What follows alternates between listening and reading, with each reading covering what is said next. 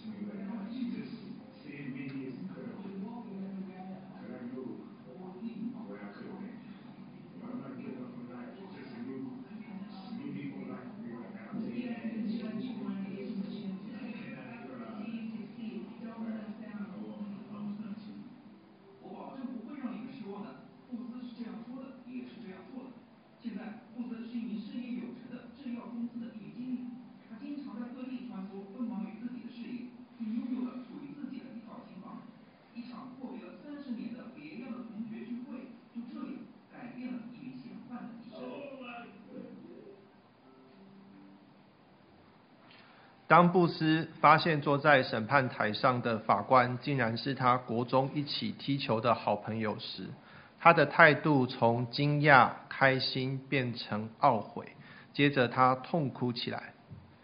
为了避免你们睡着，跟旁边人讨论一下，你觉得为什么布斯想哭呢？要讨论哦，帮我点你哦。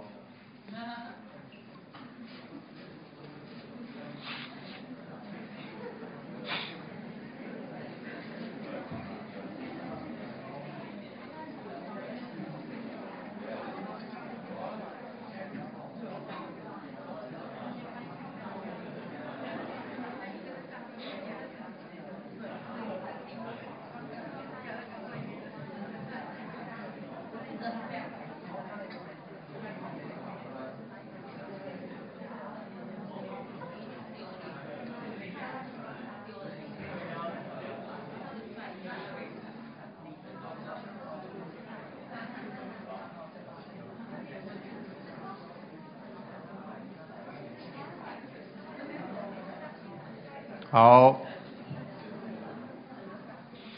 有没有人听到很棒的答案的？讲一下好不好？有人听到很棒的答案吗？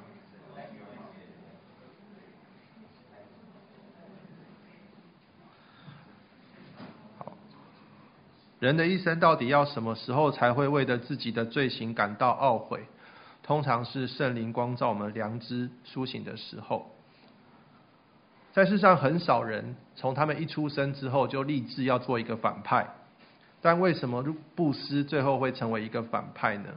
通常是因为他们开始错误地使用他们的自由，然后做出了一连串错误的选择。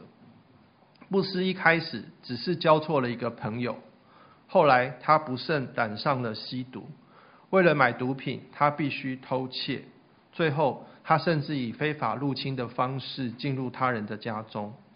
他的人生就好像一颗在山坡上正要向下滚落的雪球一样，在滚的过程当中，越滚越大，他的心也变成越来越硬。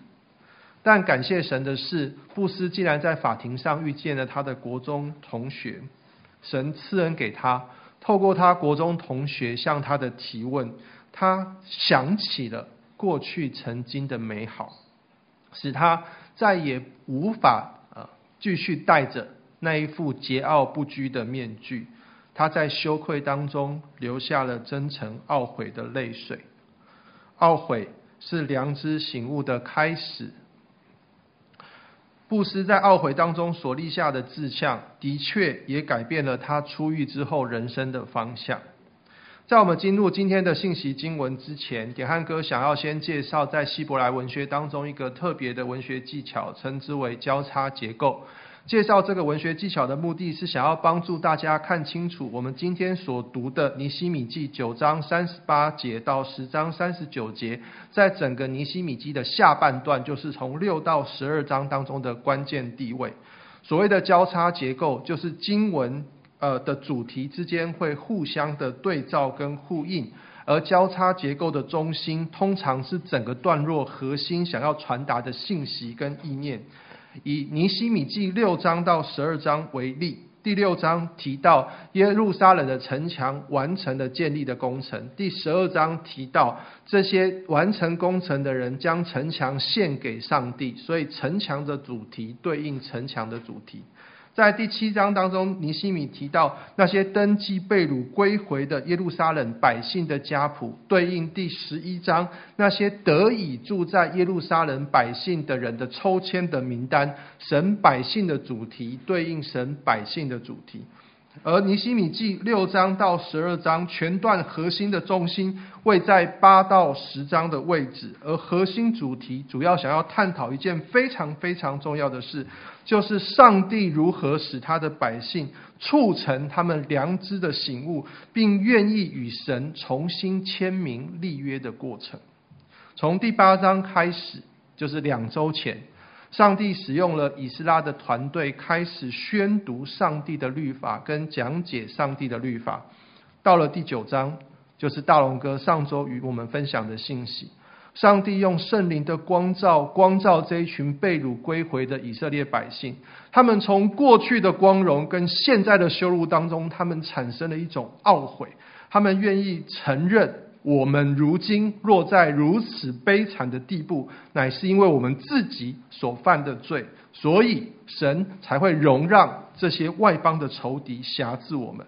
而我们今天将要一同思想的经文，是位在尼希米记的九章三十八节到十章三十九节，关于约的更新这个主题的最高潮。我们一同来念今天所选录的三段经文，弟兄姐妹，预备起。我们立确实的约，写在册上。我们的首领、利未人和祭司都签了名。其余的名、祭司、利未人、守门的、歌唱的、尼提宁和一切离绝邻邦居民，归服神律法，并他的妻子、儿女，凡有知识能明白的，都随从他们的贵胄弟兄。发咒起誓，并遵行神借他仆人摩西所传的律法，谨守遵行耶和华我们主一切诫命、典章、律例。以色列人和利未人要将五谷、新酒和油为举祭，收存圣所器皿的屋子里，就是公职的祭司、守门的、歌唱的。所住的，这样我们就不离弃神神的殿。神使以色列人像布斯一样，在第九章经历了一段畏罪懊悔的神圣时刻。此时的以色列人似乎看清楚一件事情，就是为什么我们以色列人会经历到现今的事情。所以从第十章的一开始，他们就愿意与神重新签名立约。并盼望透过一系列回到约中的行动，与上帝重修旧好。在十章的一到二十七节当中的名单，大概可以分成四类。第一类是属于官长，就是尼西米跟书记官西底家。第二类是二到八节，记载了二十一位祭司家族族长的名字。第三类是九到十三节，记载了十七位利位人百姓的代表。而最后一类是十四到二十七节，记载的是四十一四位的领袖族长。在这份愿意重新签名立约的名单当中，他们是一群被上帝光照的人。这些名字，他们不只是愿意在神的律法跟圣灵的光照当中愿意悔罪、愿意认罪，他们也是愿意向上帝发咒起誓的一群。他们愿意重新回到摩西的律法当中，他们按着过去以色列人的历史。跟过去先知们不停地提醒，他们总结出所有的渔民应当遵守三件事，才能够避免上帝百姓身份的独特性在这个宏大的波斯帝国当中流失。这三件重要的事情是什么呢？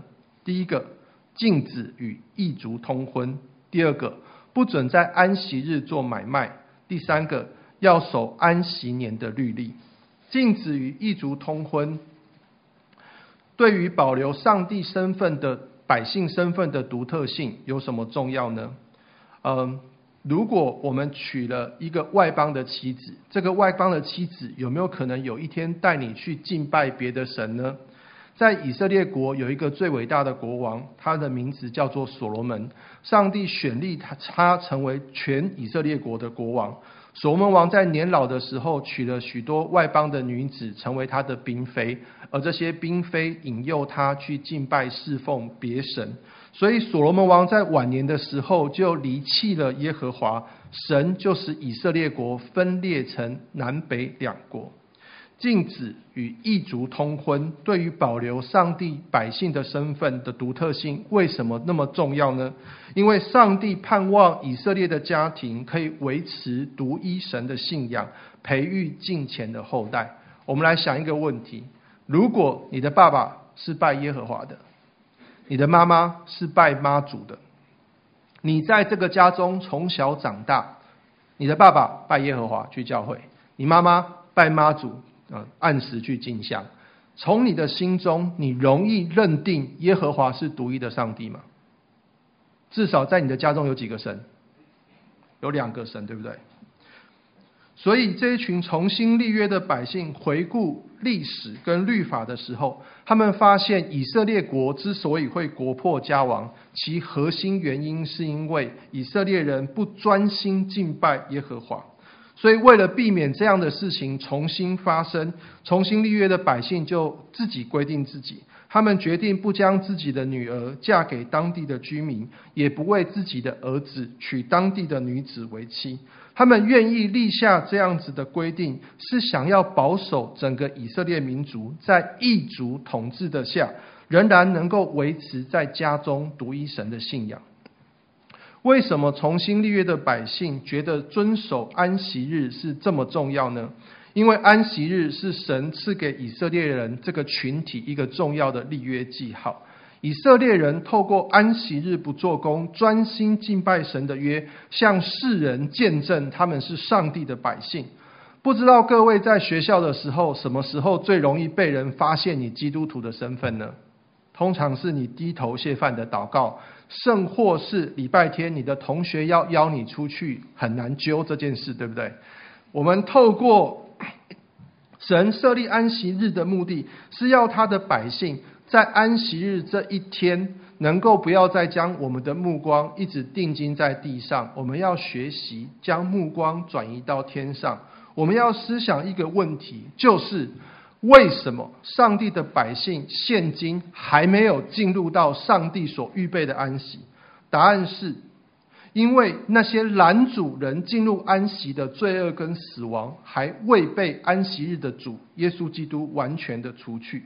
所以安息日不做工，对于每一个世代的神的百姓而言，都是一个极大的挑战。但问题是，你比较看重你神百姓身份的记号，还是你更看重你自己想要做的事情？这一群立约的上帝的百姓，决定守住上帝选民身份的记号，就是守安息日，远比安息日可以与外邦人交易来的重要。因为重新立约的百姓，他们选择在如果他们选择在安息日当中保守与爱外邦人交易，他们上帝身份的独特性就会在这个偌大的波斯帝国当中渐渐的消失。为什么重新立约的百姓觉得？他们愿意遵守律法当中安息年的规定呢？因为这一群归回的犹太人，他们面临到贫富不均的问题，而且他们从历史的教训当中，他们发现一件事情：就算人忘记上帝的话，上帝自己也不会忘记他的话。在尼希米记第五章当中，尼希米曾下达了一道命令，要求有钱人对于贫困的弟兄免除利息。归还土地跟利息的百分之一，他的目的是帮助那些正陷在经济危机当中的犹太人得以脱困。到了第十章，重新立约的百姓愿意主动的遵行遵守安息年的规定，容让那些卖自己为奴的犹太人可以在第七年白白的离开主人的家中。如此一来，才能够真正解决。这些被掳归回社群当中日渐加大贫富不均的问题，而且使得这些被掳归回的人，他们较贫困的这一群人，他们才有重新的机会，可以在犹太地安身立命。另外一方面，我们如果从以色列人的律法跟他们以色列国的历史回顾时，我们可以发现，以色列国的第一任国王是扫罗王。最后一任国王很好记，叫做西底家，西底勒家，好，西底家啊，前后共四百六十四年。如果按照立位记第二十五章的记载，以色列人的地要每七年守一年安息年，也就是以色列的地要耕种六年，第七年是不可以耕种的。自从以色列建国以来，以色列国已经故意忽略地守安息年，长达六十六个安息年。如果再加上四十九年要守的一个喜年，以色列地已经不管上帝的律法，长达七十年。当以色列国忘记了上帝的律法，想要用应许地创造最大的农业经济利益的时候，上帝并没有忘记他自己的律法，上帝对这些被掳、被逆的以色列百姓，使他们被掳刚好七十年，补足了他们先前故意忽略遵守地安息年的命令。为什么这一群重新立约的以色列人，他们可以在跌倒当中醒悟到自己的错误呢？答案是因为他们有摩西与列祖所立的约。我们来看一个有关机器人学走路的影片。我想要请大家留意一件事情，就是不同款的机器人，他们为什么有的机器人它可以站得起来？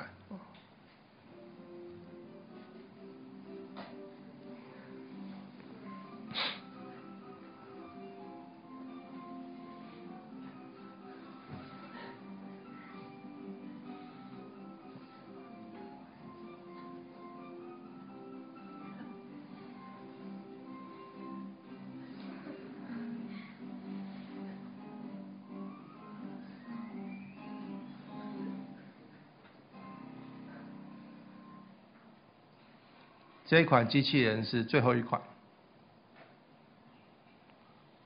是 Google 发展的机器人。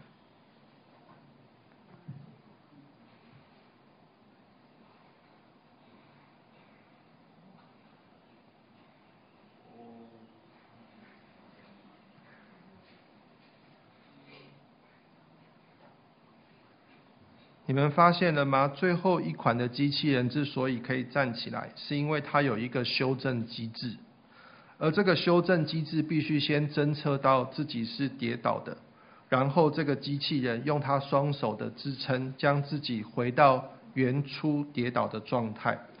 容我再问大家一个问题：为什么机器人可以在跌倒的状态当中重新站立起来呢？因为这样的机器人具有侦测跌倒及修正跌倒的机制。如果有一天你骑车出家门，在你们家人每天必经的路上，你发现了地上呢有一个非常大的窟窿，你会打电动，不，不是打电动，你会打电话回家提醒你家人的，请举手。听懂问题吗？就是你们骑车骑，不然骑脚踏车走路出去，然后你在路上看到一个大洞，你会打电话回去告诉你的爸爸妈妈，或是你的哥哥弟姐、弟弟妹妹们说：“哦，路上有个大洞，要小心哦。”会的，请举手。你们都不会哦，仇恨有这么大哦，跟家人仇恨有这么深哦，啊，到时候就跌倒了啊。好，如果。后出门的家人完全不理会你的提醒跟警戒，他在大洞就栽了一个窟窿，哈，把自己的身体弄得浑身是伤。他要如何发觉自己是跌倒的呢？点安哥猜哈，他从他身上隐隐作痛的伤口的疼痛，他可以发现自己是跌倒的。他也可以从他曾经接到的那一通电话，你告诉他有一个大窟窿的这件事，他觉察到他自己是跌倒的。诗篇第一百一十九篇九到十一节：少年人用什么洁净他的行为呢？是要遵行你的话。我一心寻求你，求你不要叫我偏离你的命令。我将你的话藏在心里，免得我得罪你。亲爱的弟兄姐妹。请不要忽略了天父上帝在圣经当中所写下来任何劝诫跟提醒的话。在尼希米记的第十章当中，这群愿意重新立约的百姓，他们为什么可以醒悟到自己跌倒呢？因为他们听了以斯拉宣读上帝在一千多年前就借的摩西所赐下来的律例典章，是上帝的律法。在你还没有跌倒之前，可以提醒你；在你已经跌倒之后，可以光照你。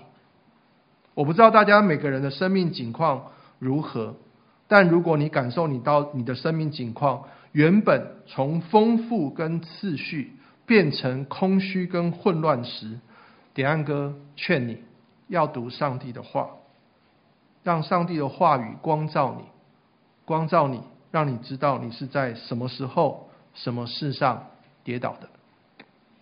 点安哥道三快要毕业的时候，我请教了一位即将要退休的新约老师。我问老师一个问题，我问老师说：“老师，你觉得做一个基督徒最重要的事情是什么？”他的答案是固定灵修，有没有很八股？听起来很八股，对不对？可是接着老师就回答我，为什么他这么认为？他说：“因为一个固定灵修的人。”才能够免得自己犯大错。一个固定灵修的人，才能够免得自己犯大错。老师接着说：“人的一生事实上非常的短暂，我们的人生常常不小心犯了一个大错，然后我们花了非常多的时间在弥补我们过去所犯的那个错误。”老师提醒我们，只有读上帝的话语，才能够。免得我们犯大错。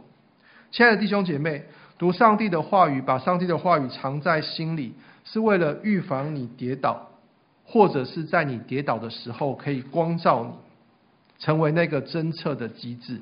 求神帮助我们在我们跌倒的时候，能借着我们过去跟现在曾经读过上帝的话语，帮助你醒悟，重新站立起来。我们继续往下看。在尼西米记十章三十二到三十九节，这一群立约的百姓当中，他们为自己定了一些条例。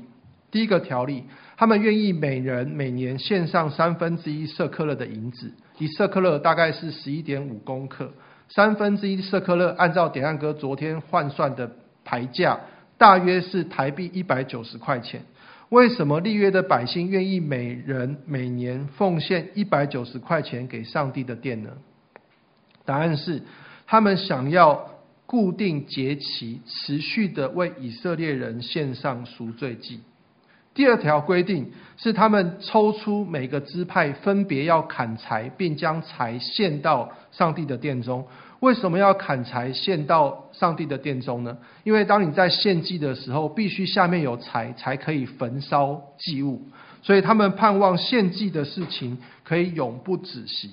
第三个规定是立为呃，是所有的以色列百姓都愿意献上十分之一归给上帝。我想请教大家一下。在旧约的时代，是不是每个人想要当司会都可以当司会，当司琴就可以当司琴，当司线就可以当司线？答案是不是的。在旧约的时代，只有立位支派的人才可以服侍上帝。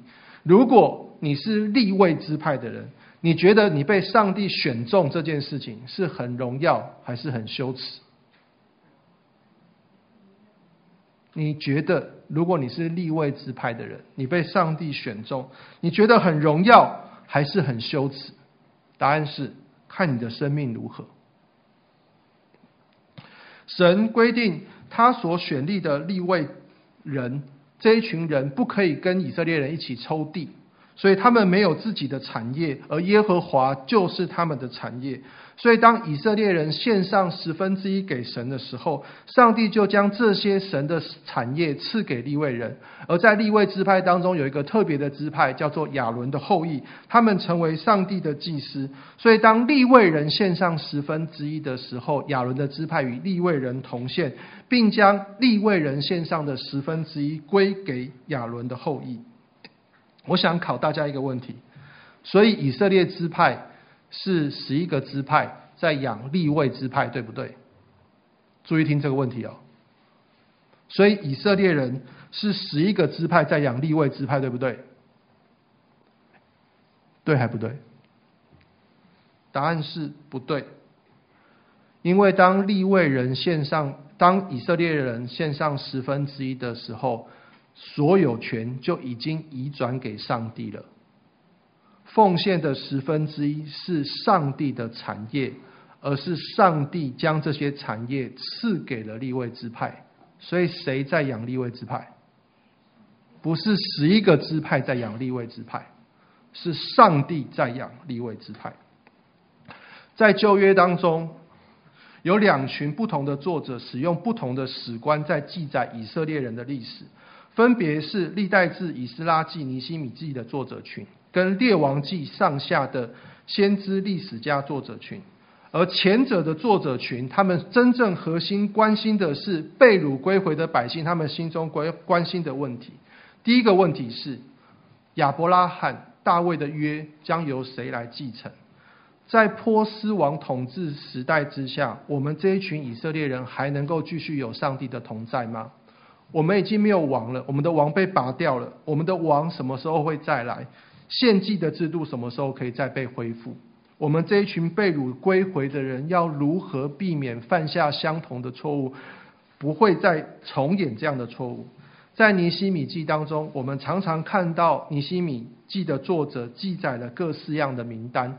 为什么要将这些名单记下来呢？因为尼希米的作者想要告诉这一群被掳归回的以色列人。他们就是继承那个在亡国之前承受应许产业的那一群百姓，而在第十章当中，呃立立约的百姓所规定的，我们就会发现，虽然那位大卫的子孙在尼希米时代尚未完全的临到，可恢复过去那种尊荣的崇拜，但是这一群立约的百姓，他们有一个心智。就是他们想要持守这些规定，使上帝献祭的事情可以继续的运作，并且他们立志不像他们的列祖抛离上帝的殿。我想问一个问题：为什么维持献呃圣殿的献祭对当时的以色列人如此的重要呢？答案是，因为律法虽然可以指出你哪里做错。但律法从来不能够帮助你恢复跟上帝的关系，只有献祭可以帮助你恢复与上帝的关系。我们来看一个小小的影片哈，我们来看这只狗狗做错了事情，然后被主人不停的骂哈。我们来，我我想要请你们留意这个狗狗脚步的细微动作啊。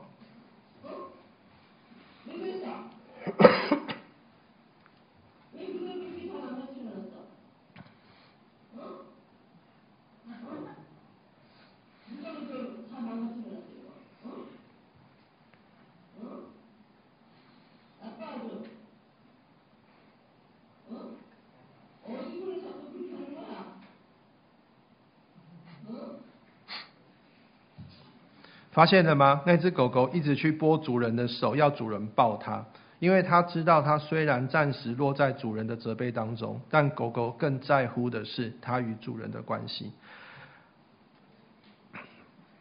在创世纪当中，有一对兄弟也定期的向上帝献祭，哥哥叫做该隐，弟弟叫做亚伯。耶和华看中亚伯和他的供物，只是看不中该隐和他的供物，该隐就大大的发怒。因为他把献祭当成是一种商业的交易，他跟上帝说：“上帝，我献祭给你，你就你就要保护我，你就要喜欢我。反正我已经献祭给你了，你为什么可以不看重我？为什么可以不赐福给我？你是上帝，我不能对你怎么样。你既然爱亚伯，我就把你所爱的给杀了。可是亚伯的献祭却是很不一样的，亚伯预备羔羊来献祭。”为什么亚伯要这样做呢？因为亚伯上儿主的时候，跟在场的各位一样，都非常的认真啊，所以亚伯就注意听听爸爸妈妈讲他们犯罪的故事，讲到必须牺牲一只动物的生命，割下那个动动物的皮，才能够成为他们罪的遮盖。所以他们知道，他们的爸爸妈妈曾经犯罪，是必须牺牲一个生命才能够挽回的。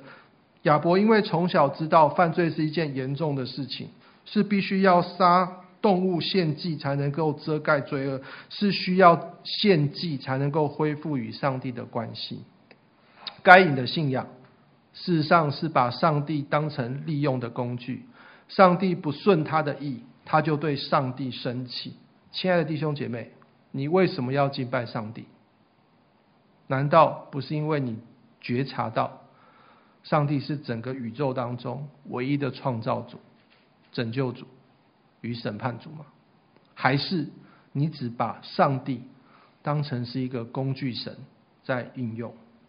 该隐的信仰是偶像的崇拜，亚伯的信仰才是真神的崇拜。以色列人从国破家亡当中才深刻的体悟这一点，他们才定制要从偶像的崇拜当中归回到真神的敬拜当中。亲爱的弟兄姐妹，你们有算过你们每天花多少时间在使用社群媒体吗？按照台湾人的二零二二年的调查报告。青少年平均每天使用社群媒体的时间是三点七小时，而大人是多久？大人是平均两小时，所以你们在这件事情胜过了大人。好，但是根据牛津大学跟剑桥大学的研究显示，频繁使用社群媒体的人，并不会减少心中的孤独感。反而会造成，当他一个人要面对真正的人出现在他面前的时候，他会变得不知道该怎么样跟他们互动，睡眠品质会变差，心情也容易变得忧虑跟抑郁。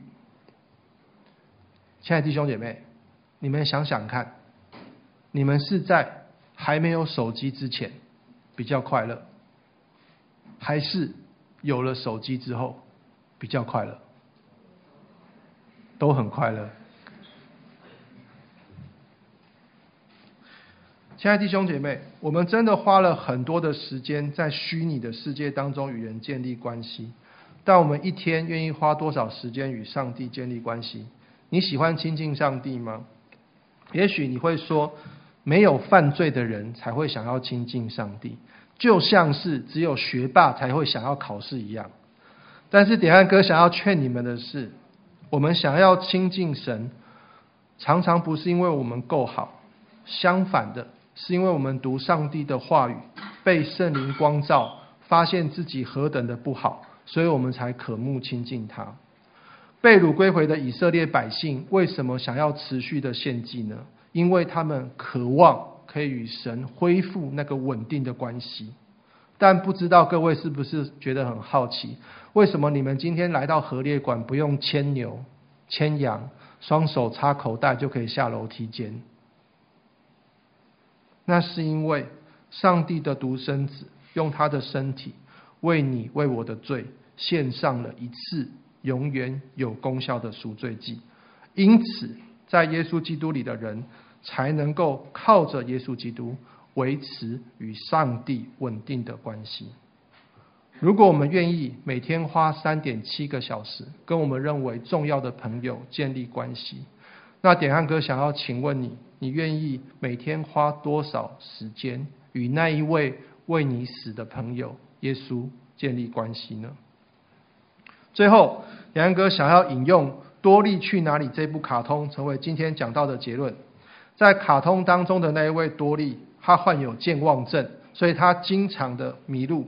她的爸爸妈妈为了帮助多莉可以在迷路时找到回家的路，所以她的爸爸妈妈会在以她的家为中心铺设了许多的贝壳出去，帮助迷路的多莉可以看着贝壳找着回家的路。亲爱的弟弟妹妹们，也许有一天我们也会像多利一样，在这个绚丽的世界当中迷失跌倒。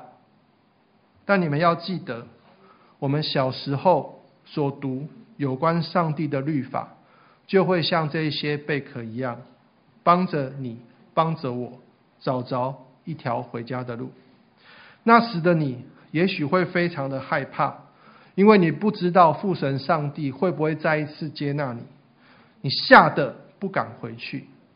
要记得，因为耶稣为你为我一次献上。永远有功效的赎罪祭，必能保守你到底，回到父神的家中，与他重修旧好。我们一同祷告。